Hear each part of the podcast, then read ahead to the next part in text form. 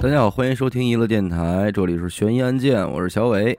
学生，今天呢，这期案件其实标题就挺直接的啊，嗯，枪下留人嘛，是好吧？家伙，我听着这个，嘿，那我想知道这是什么时候的案子呀？哎，就是这这几年的，这几年还能有枪下哎留，人，啊嗯新中国的事儿是吧？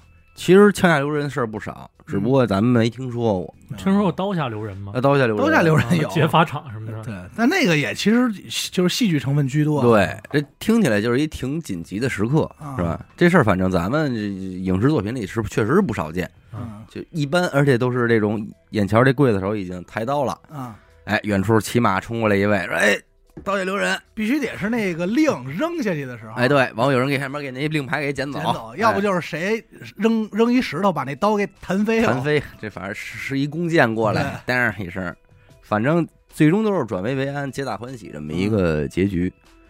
每当这时候，我其实都挺感慨的，嗯，就是这人这命真他妈好，是吧？真他妈好。死里大逃大生大嘛。难不死必有后福，，对，今天咱们这起案件呢，就是现实里发生的这个枪下留人哦，啊，事儿其实挺近，二零零二年，二零零二，对，二十年前哇塞，嗯那时候还能有这种事儿，这不敢想象，有这么一出。咱先来说说这期这个案件主人公啊，嗯枪下留人留的这个人，啊，这人叫董伟啊，对，董伟，一九七六年生人，老家是在这个山西省榆林市的梓州县。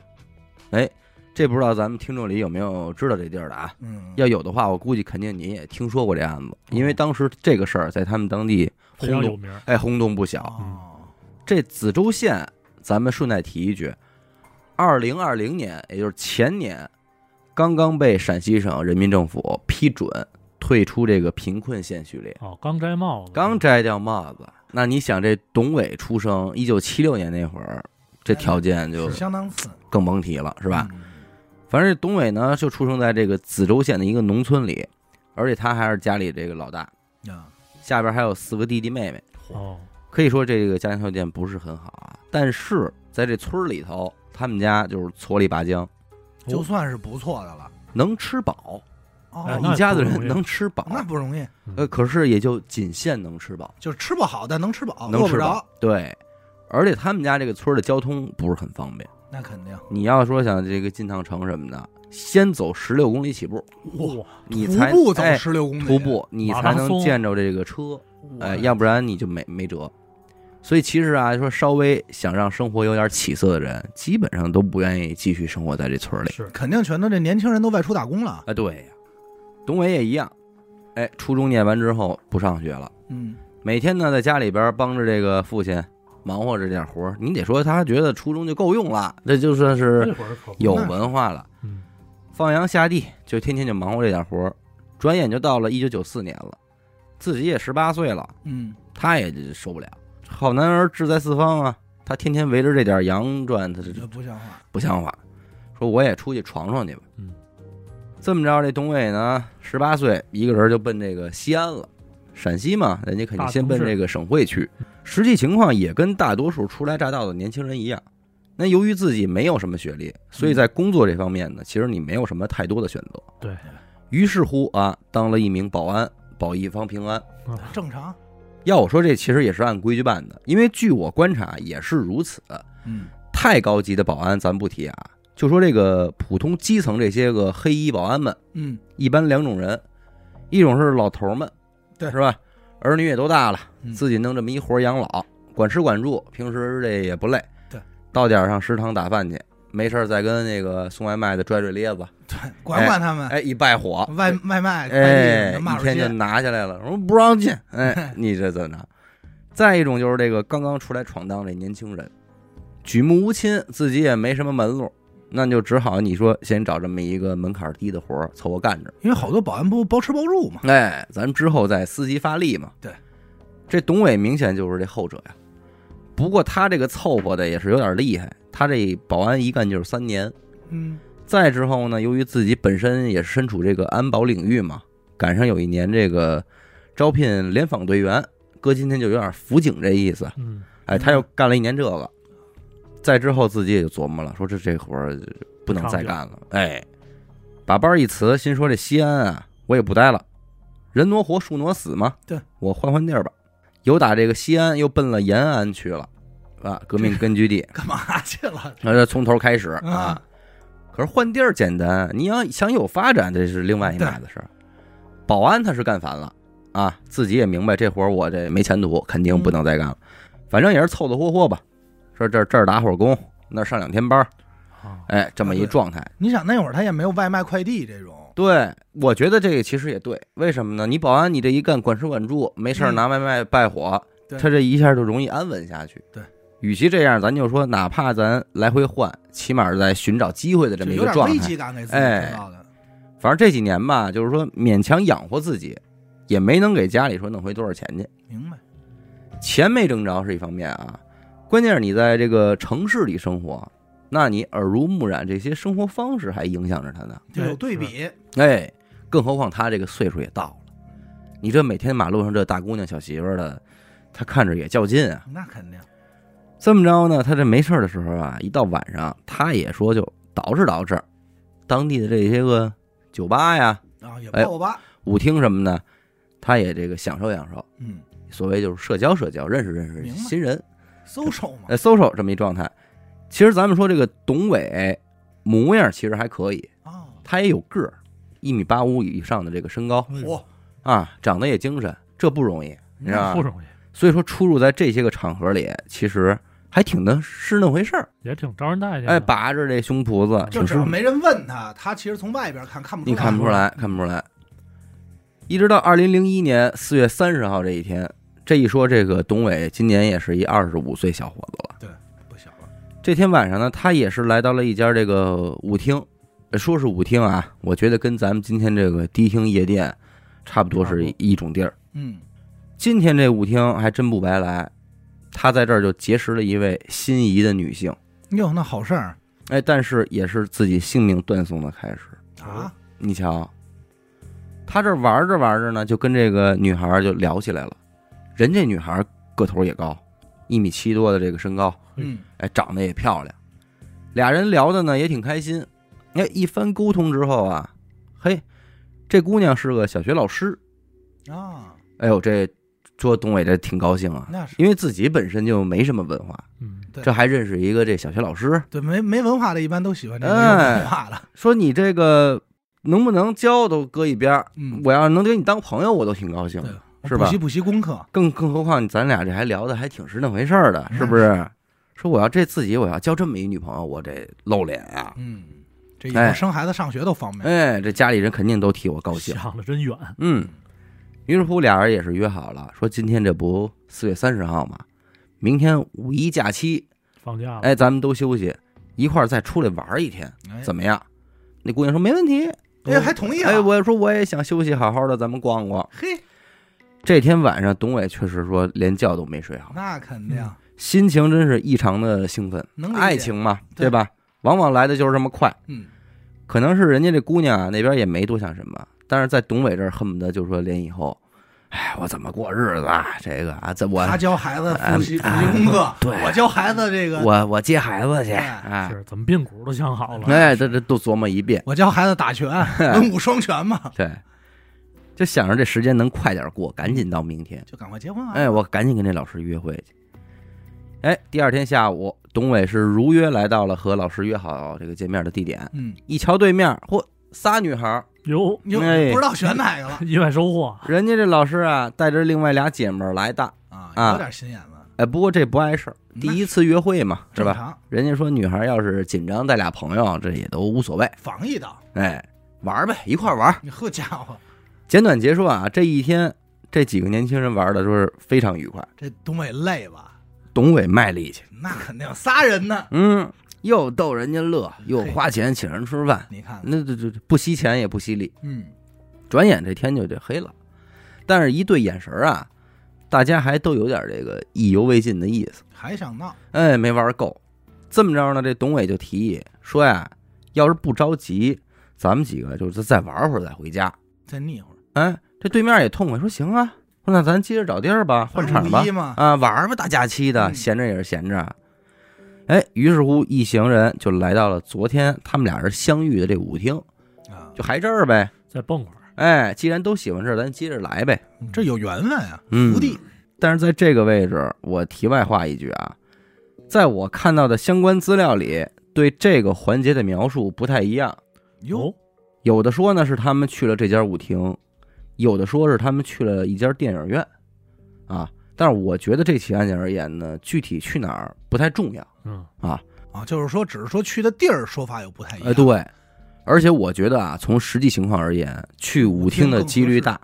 你不可能一帮人去那儿看电影啊。是，最重要的啊，玩二儿零零一年这电影文化它没那么普及，嗯，你很多商业片儿也没进入到中国，人也没那么多片子给你看，所以那会儿看电影它还不是约会首选。反正是一行人就来了这家舞厅呢，到了之后你得先买门票，嗯啊董伟就说说你们仨先进去，嗯，我这儿呢买票，一会儿进去找你们去。晚上到门口盖章。哎，大方吗？人家这约会呢，那肯定得嗯那是绅士起来。这么着，这仨女孩就进去了。董伟呢，在门口这儿就买票。注意了啊，这个案件就要开始了。啊，啊，就这功夫儿，旁边就过来一人，这谁呢？这人叫宋阳，啊，宋江的宋，太阳的阳。嘿，延安是本地人，这一年是十九岁，他等于比等我一小小六岁，六岁，就这么一孩子。案件的资料里有人说，这个宋阳和董伟之前在这舞厅这片儿就认识，不说关系有多熟，反正说得上话。明白。但也有的资料说这俩人完全不认识，就是陌生人。哦，就是他俩到底什么关系，咱们也其实不太。哎，说这宋阳就是一个常年混迹在各种场所的一个当地小流氓，啊就一这么点腻子哎起腻，这两种情况。宋阳走到董伟旁边，一拍他这肩膀说：“行啊，哥们儿，现在玩的可够花的嗯啊！啊，自己一人你带仨妞儿，嘿，说忙得过来吗你？”董伟一听笑了笑，说：“这没有，我说大家都是朋友，过来一块儿跳跳舞。”啊，开玩笑呗。 宋阳一听就乐了，说：“我看啊，兄弟你你忙不过来，我看那个儿高那个不错，我挺喜欢。说你去去跟他说一声去，今儿晚上让他陪我睡吧。这这姓宋的就这么说，嗯就直接说了，够愣的。就今儿晚上就跟我睡一宿吧。反正言语家他不是说是还不让他跟我睡一宿，啊，还就不是这咱们说种那种逗招一下逗一下，提出了需求，就是我今天要让他跟我睡，明白，有点命令的那对个口吻。啊你去办这件事儿。”嗯，无论在哪个资料里啊，这个宋阳表示我对高个儿女有兴趣，想让她陪我睡一宿这事儿，都是实实在在发这生都的是。砸瓷实的。对，这是他确实表明了这个意图的。嗯，那这肯定不干呀。那高个儿女孩不是别人，那就是董伟钟情着的这个小学老师。那肯定，那面对着这个情况，咱们说一般男的这肯定都受不了。那是接下来发生的事儿呢，也就是咱们今天这起案件的关键了。其中这个细节就众说纷纭，但又大差不差。嗯，首先是在门口这个位置啊，嗯，俩人撕巴起来了。动手了。情急之下，宋阳甚至还把皮带抽出来，对这个董伟进行殴打，而且还不是一打一，是这个一闹起来，宋阳的两个朋友也加入了进来。哦，哎，可以说是四个人的一场混战。反正咱们直接说最终啊，最终宋阳脑后受到这个石头的撞击，这个伤痕嗯，情况严重，被送往了医院进行抢救。宋阳脑袋上了，哎，嘿，董伟呢撒丫子跑路了，这是发生在五月一号晚上的事情。那跑你是肯定跑不了嘛，那是抓董伟也没费多大劲。五月四号，董伟就被这个警方给弄回派出所了。其实打个架呀，按理说这不至于跑路，嗯对，啊，该赔钱赔钱，该处罚处罚呗。对嗯而这个时候，这个宋阳啊，不是脑袋后边挨了一板砖吗？是，还在医院昏迷不醒呢。哦，始终就处在这个危险的边缘，一直到了五月九号，这医院宣布宋阳呢因颅脑损伤抢救无效身亡了，没了这人就，没了。嗯，那这一下就麻烦了，这案件从打架斗殴就变成杀人案了，嗯它性质就变了。但是这个我操，那得不好说呀，对，不好界定，对吧？那咱们接下来就听听这个董伟的口供里他是自己怎么说的。那啊对，因为我觉得应该不是故意吧，就是对吧反正你就是间接伤害导致这人死亡，嗯，董伟说呀，当时这个宋阳让我帮他约那女孩儿，我没同意，嗯，并且我也很生气，但是我知道他在这边有点势力，所以我也没敢动怒。全程我就一直在求他说给我留点面子。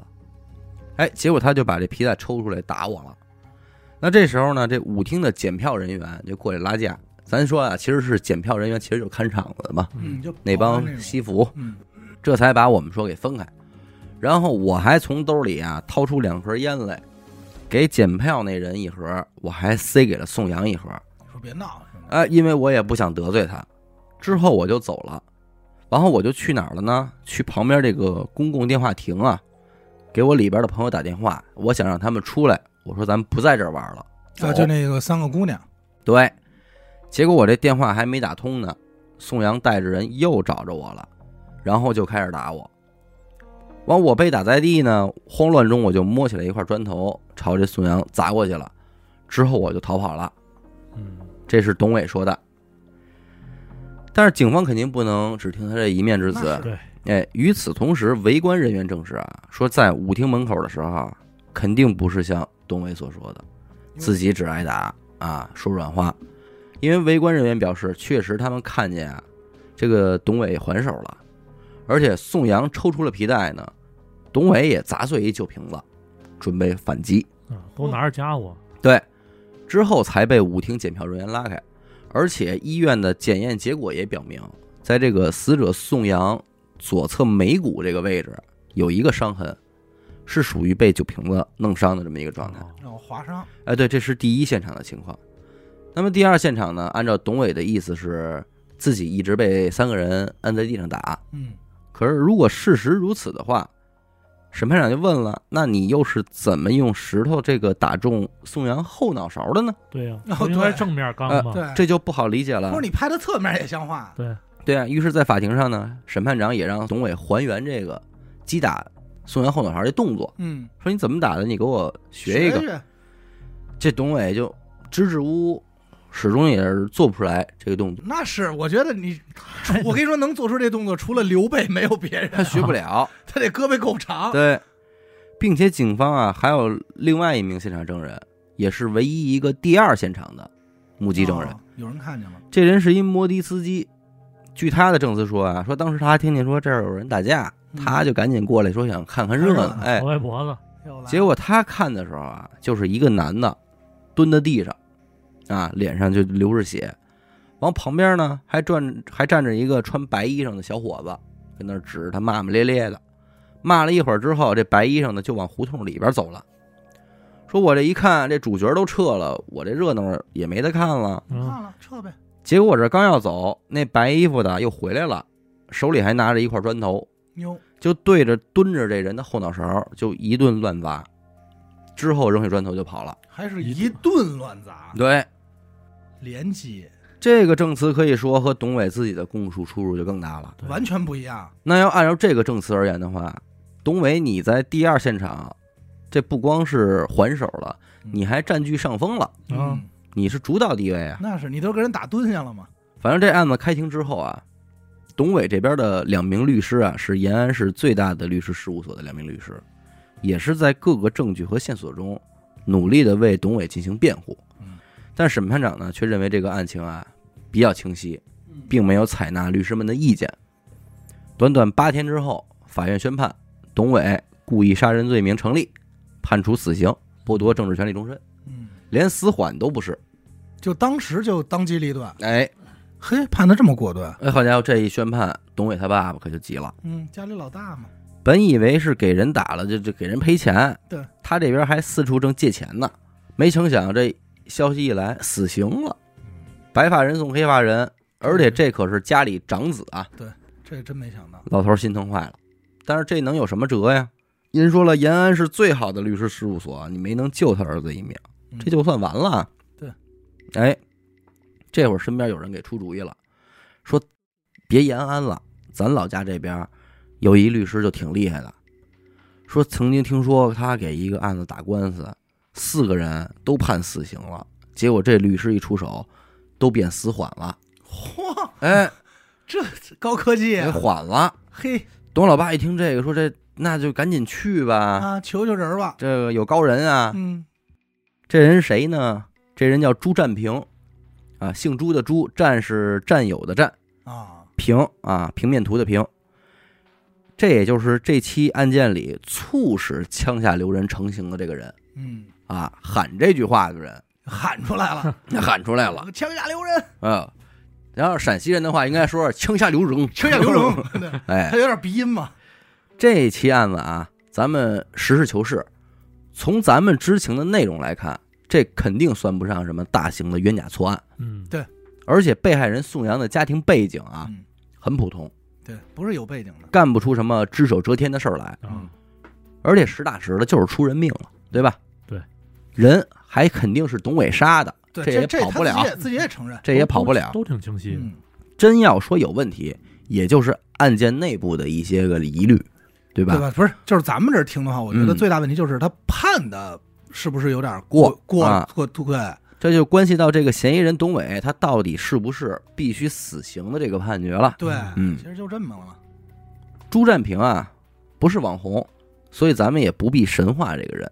嗯，他具体是不是一个好律师呢？我们也不用做过多的评价，因为这人还活着，人家还在工作着。嗯但是只看这一宗案件的话，咱们绝对可以说，在这起案件里，朱占平绝对是一个负责任的律师。哟，而且其实此人这个口碑就不错，为什么呀？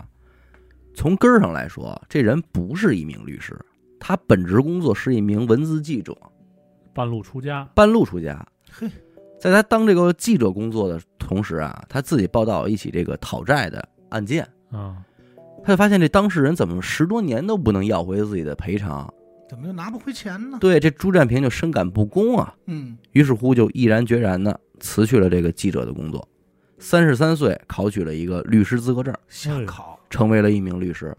那所以说，从这点来看，这人就很明显，他有点正义感。对，你说是吧？他有他至少有这种怜悯之心嘛。对，而且还有点狠劲儿和行动力。，啊对，说挺干就厉干害的，能成事儿的人。当这个董老爸找到他的时候，朱占平呢，首先是了解了一下这案件的情况。哎，又得知什么？这董老爸跟自己也是老乡，都是梓州县的人啊，啊，家庭条件也不是很好，就接手了这起案件。而且人家并没有狮子大张口，说多少钱？啊只收了这个董老爸最基础的代理费用三千块钱，嘿，干你这案子。不多，这不得不说吧，良心绝对良心价格。关键你是这是条人命啊！对人家这知道二年咱们这身边啊，或者是自己本人的，或多或少都牵扯过一些官司。嗯，按咱们得知这行情价三千块钱拿回钱来了，见一面，三千块钱是 是吧咨咨询费嘛，咨询费能让你进去聊聊去，对，哎，还不是你进去聊，跟他你进去没跟你聊没关系。对，更何况您这是一人命官司是。朱占平就认为说，董伟这起案件里边，董伟是有明显的自卫情节，对啊呀、对吧？而且宋阳一方率先挑事儿，这个是这也是肯定的。不能说毫无过错呀，他们这嗯边。寻衅滋事嘛，但是在审判时呢，法院却忽略了这些情况，所以朱占平就认为啊，这案件应该还有机会，嗯，还有机会。于是，二零零二年的一月三日，这个朱占平就正式成为了董伟的代理律师。二零零二年的一月二十四日，朱占平就去了陕西的高等法院，在查阅了这起案件的资料之后呢，又赶到延安去见了董伟一面，啊，并且对案发时送宋阳去这个医院的出租车司机进行了一个走访取证。啊朱占平就认为啊，说第二现场的这个目击证人说他看到董伟向宋阳的后脑反复击打，对吧？嗯一顿打嘛。但是验尸结果却表示呢，宋阳的脑后只被击打两次。啊，所以他这个也是有出入的。哎，从这一点可以看出，这个证人的证词和实际的情况并不吻合。嗯，那因此，证人的这个证词呢是不能够作为完全的参考的，并且朱占平呢还罗列了很多其他的证据啊、疑点啊，这个，哎，归着包堆儿一并就递交给了法院。嗯，认为董伟呢只是防卫过当，罪不至死。明白。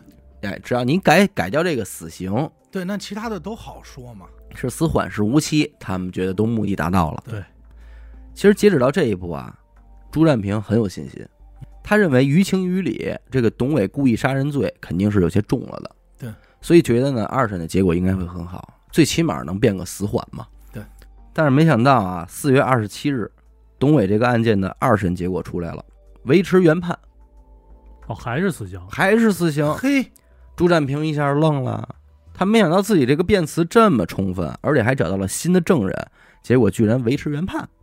对这个很为奇什么怪？呀？而且他有预感，这个执行应该快快下来了。啊，说实话啊，这案子到了这会儿，一般的律师可能也就放弃了。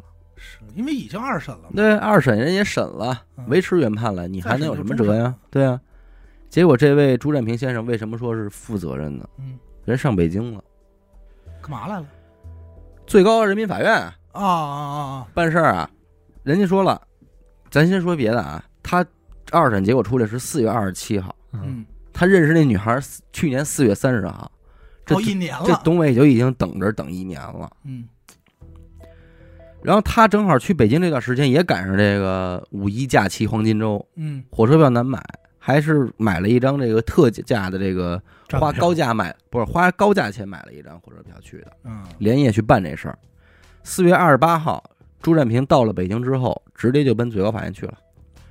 但是咱们也知道，你这门儿它不是你随便什么对人能进你去这，敲门就能进。你朱占平也只是个律师，并不是公职人员，那就更不可能随意由你进出了。那是，虽然说那个年月你用不着什么介绍信，嗯但是高低电话你得打一个。关键门口保安也不让你进。对，有人同意了你才，人家门口可不是保安。啊，对，武警武警，啊对，武警不是保安。哎哼，朱占平就站在这个传达室，一遍一遍往里打电话。这么说真是不巧，就赶上啊，这人家里边这办公室是搬呢，这儿轮换呢，哦，搬搬家呢，啊所以这个电话一直就很难打，一直到了上午十一点钟才接通。电话那头呢，听完他的陈述之后，就表示说：“那可以，你先把这个案件的资料先寄过来，咱们研究研究。嗯，”朱占平说：“就别寄了啊，我就在门口我呢，在门口呢。”啊，这么着，不一会儿里边出来一法官，就把他这案件资料拿走了。啊，没给他接进去。对，这会儿朱占平心里还挺痛快的，虽然打电话费半天劲，但这事儿起码进行的还挺顺利就的呀递。交了嘛？哎，自己呢挺高兴，回去收整了收整，说一会儿我好好的找个地儿吃口痛快饭。嗯，嗯，结果刚吃上饭，这自己电话又响了，不是别人，董伟他爸嗯，打来的。一看这来电显示啊，朱占平这心里就咯噔一下。果不其然，接起来一听，那边哭的就已经不行了，要执行了，说不行了，这朱律师全完了。说我这边已经接到法院通知了，明天上午十点半，嚯，董伟就要被执行死刑了。哦真够紧的。晴天霹雳啊！有心说现在咱再去这个最高法院，嗯，可是这会儿五点多了，人下班下了。班了，明天上午十点半执行死刑，最高法院八点上班，留给他的就这俩半小时。第二天一早，人朱占平就站在这个最高法院门口了。他想的是什么呀？昨天拿我找我拿材料那个，我见过呀，我在这门口等着他。他一进门，我先给他拦那儿，我说这事儿，这不就第一时间吗？对啊，而且你们八点上班，你很可能比八点晚到，你迟到啊。结果他没成想，人家坐班车来，哎呦，人那班车直接就开进院儿去。这跟他没关系，不会从门口走。哎，这眼看着这有耽误时间，然后他就又开始打电话。这会儿就已经是九点四十了，哎呦，哎呦，这时间可太紧了。朱占平就一个劲儿往里打电话，结果自己的这个手机响了，嗯又是董伟他爸。这会儿老人这声儿就已经比较冷静了，嗯，说算了，朱律师，囚车和这个执行的武警已经开进看守看守所了。拉走了。啊，这会儿就给我们三分钟做最后道别呢。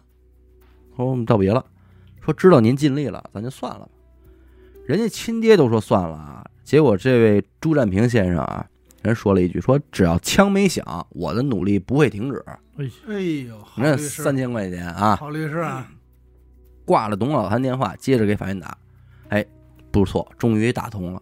十点钟，朱占平推开了刑事一庭这个叫李武清副庭长的这个办公室门啊，抓紧时间就向这个李副庭长陈述案情，说您得赶紧做决定吧，这会儿人那边都刑场对，那边了，子弹都上膛了。再晚一会儿枪一响，什么都晚了。嗯，这时候离我应该就剩半个小时了，是这吧？又半个小时了。李武清这也是，咱也说是一目十行啊。嗯看完了这个申诉材料，决定就说双管齐下吧，咱们一方面呢向最高人民法院申请下达这个死刑暂缓的执行命令，嗯，一边用手机就联系延安那边的工作人员。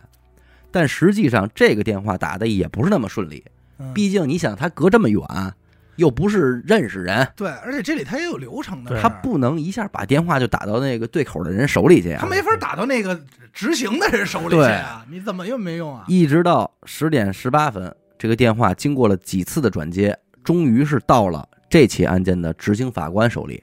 嗯十点二十四分，电话通了，然后就有了以下的对话：说你是不是在执行一个叫董伟的案子？那边说是。那枪响没有？说还没响。我这是最高人民法院一庭，现在通知你推迟到下午三点执行。这期间我会给你新的指令。然后人那边问说你是谁？啊，我叫李武清，开着你的手机，省高院的杨副院长会给你新的指示。这边李武清的电话刚刚挂断，哎，这边朱占平这手机就响了，哎呦，董老汉打来的，说：“操，朱律师太谢谢您了，这人救下来了，哎呦，牛逼！哎真的我都起鸡皮疙瘩了。救下来了。他这个四分钟给救了，这会儿时间是十点二十六分，哎呦，还剩四分钟给救，什么概念？真牛逼！再有四分钟，这枪一响，什么都凉说没了。用了。嗯哎，那你急别了说，这个朱占平找的这个旅这个庭长庭长也挺负责啊也的给嗯很负责任，啊，是吧？朱占平也有你这份感慨，嗯，他就是没想到说我这事儿能办成，对，但是他办了，结果还真成了。嗯挺牛逼的。这局我觉得能算奇迹了。当天啊，朱占平办完这个事儿，他就走出这个最高人民法院的时候，看着这个后背这个国徽呀、大门啊，心里也是特别感慨，他就觉得特畅快，嗯你知道吧？于是他就抱着自己的包，在这个人民法院门口跟这个门牌儿啊，合了个影。哎，哎，这张照是那意片，思，是那照片网上应该能找着嗯。如果有兴趣听众，你们可以去搜搜看啊。嗯是那意思。因为你知道我听的时候我什么感受啊？就是咱也都知道办事效率这个事儿，嗯尤其是他这种机关口的事儿，他有的时候效率没有那么高。流程啊，流程对，对人家说了，人因为什么呀？你这执行的这个法官人讲话了，你说是他就是他呀，你怎么对证明啊？对，而且矫他情两分钟这事儿就耽误了。他还不是说你出门左转就能办这事儿，嗯你得往你在北京往一个什么延安市，先少，你可哎能有得有先市延安省啊有对县，然后对，一先级省一然后级延的安市对，对你这一层一层打，啊然后再联系到那儿，没准儿已经就很对啊难吧？说了，其实中间这点儿过程，这些接电话这些人嗯，我觉得对都挺负责。都挺给力的，我觉得朱占平肯定在他办公室，就是就是咱这不知道跺脚了，拿着材料肯定就是攒攒一个了，也也紧了，那肯定也啊手嘬得出嘬汗。着，也嘬嘬着。这案件讲到这儿，我觉得所有人都跟这儿松一口气，嗯，嗯，感觉说咱终于把人给救下来了。这得挪到下午三点是吧？嗯，但实际情况可以告诉大家啊，董伟最终还是在几个月以后被执行了死刑。啊，哎，还是还是给毙了。怎么回事儿啊？当时啊，在朱占平回到延安之后，不好的消息就出现了。他一个人前往这个北京啊，上最高法院请求枪下留人的这件事儿，嗯，在当地就引起轰动了，知道怎吧么？说的呢？甚至被登上了报纸，哦，因为就“枪下留人”这四个字儿，它就够新闻啊，是嗯要不咱也够不会热讲点啊，啊，要不咱干嘛讲啊？够热点啊。对，这对于一个律师来说，肯定是一个博取名声的这个好事儿。金字招牌。但是对于在媒体工作过的朱占平而言，他就意识到这件事儿可能不太妙了。哦，对说白了就是社会舆这论件事儿如此这般的被大肆报道，那所引起的社会舆论对这起案件的走向实际上没有好处。对，其实我刚才就是在想，咱们都觉得他这个过程非常刺激，或者怎么着，对，正义感什么对的。但毕竟这个董伟他是一个伤害人的这么一个对人呀，啊对，他是一个对杀吧人犯。这里牵扯到是非对错。如果你真的请求枪下留人，最后留了，那怎么说？对，那对宋阳来说，他是一个什么不是不是，是对一审和二审，啊？对吧？对，这里边的舆论在这儿呢。嗯，那如果他能留，是不是意味着以前的都该留？对，这一下就不好说了，这个舆论你就不好控制。我觉得这个位置咱们不多说，想必各位听众呢能明白？能能明白其中的道理啊。二零零二年的九月五日上午十点半，朱占平呢就接到了这个审判结果。他本以为呢会是死缓或者无期，嗯，结果董伟一案呢最终还是维持了原判啊，死刑立即执行。这就是终审了啊。剥夺政治权利终身。董老汉呢，在最后探视董伟的时候啊，这个董伟也是放声大哭，并且交代给自己的父亲说，在看守所里啊还有自己的东西，让父亲务必取回来。嗯什么东西呢？一个是董伟自己的日记，另外还有两封信，一封叫《去年最灰暗的日子》，嗯另一封呢就叫《世界上最倒霉的事儿》。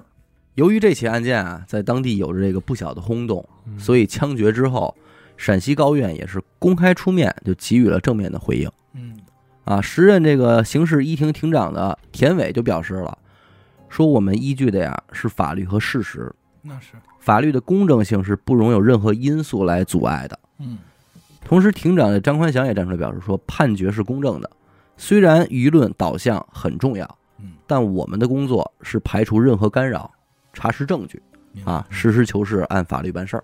朱占平最后也表示啊，说我尊重人民法院的判决，但是保留自己的辩护意见。这整个是二零零二年的案件啊，嗯但是有一个事儿呢，其实可以跟大家分享一下，就是在二零零七年的一月一号吧，呃，咱们国家的最高人民法院做出了一个决定，就是关于统一行使死刑案件核准权有关的问题决定。嗯其中呢，第二条就明确说明了，自二零零七年一月一日起，死刑除依法由最高人民法院判决以外，各高级人民法院和解放军军事法院判决和裁定的，应当报请最高人民法院核准。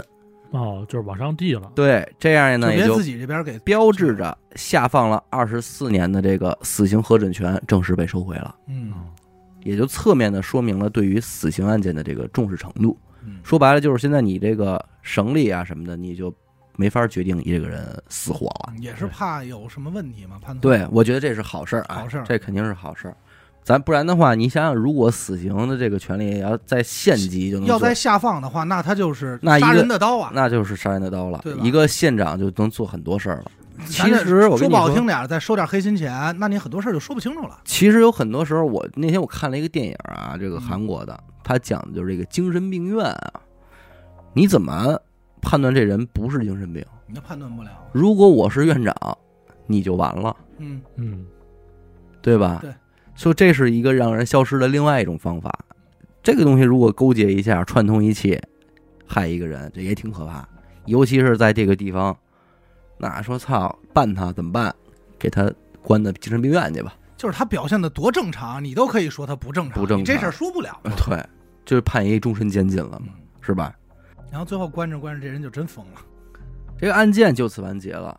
我觉得我们也可以说自己的感受了啊。嗯，首先，我觉得呢，就可能听完这个案件的人，多少觉得有点唏嘘和惋惜，因为毕竟活生生一条人命嘛嗯，似乎死的有点冤枉。对，我觉得这种感觉可以理解啊，尤其是因为这个案件本身呢，又增加了这个枪下留人这样一个具有戏剧性的一幕，嗯，所以人们肯定还是希望说这个人能够因此而活命，那是，这是因为大家心里的一个这个寄托寄托啊，从而使得这起案件就更加有戏剧性。嗯，如果咱这样说啊，如果这个是个故事，对最后他还能跟那个女老师再好对了，对对对对对。哎然这后就是最电影后有了啊孩子再看，你会就会觉得，哎呦 啊，有一孩子让朱占平给起个名儿，对，然后你就会觉得特痛快，和你想象中的一样，说真好。对，当然，只不过现实可能嗯不行是不这行样，，这个咱们不能以这种看热闹不嫌事儿大的这个是吧？是能明白，咱也能明白。根据案情来看，真的被判处了死刑，其实也不要那么出乎意料啊，因为毕竟无论如何，确实是你董伟亲手将宋阳杀害的。嗨，对吧啊咱这儿多说一嘴啊，比如说，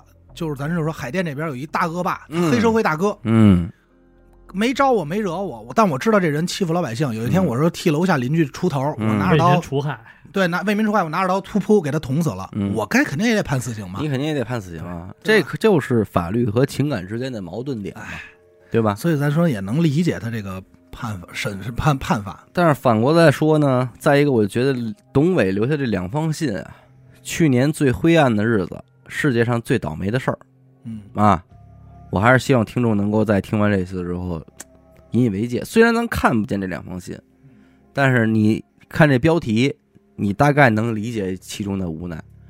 去年最灰暗的日子，为什么啊？他等了一年，我什么时候死？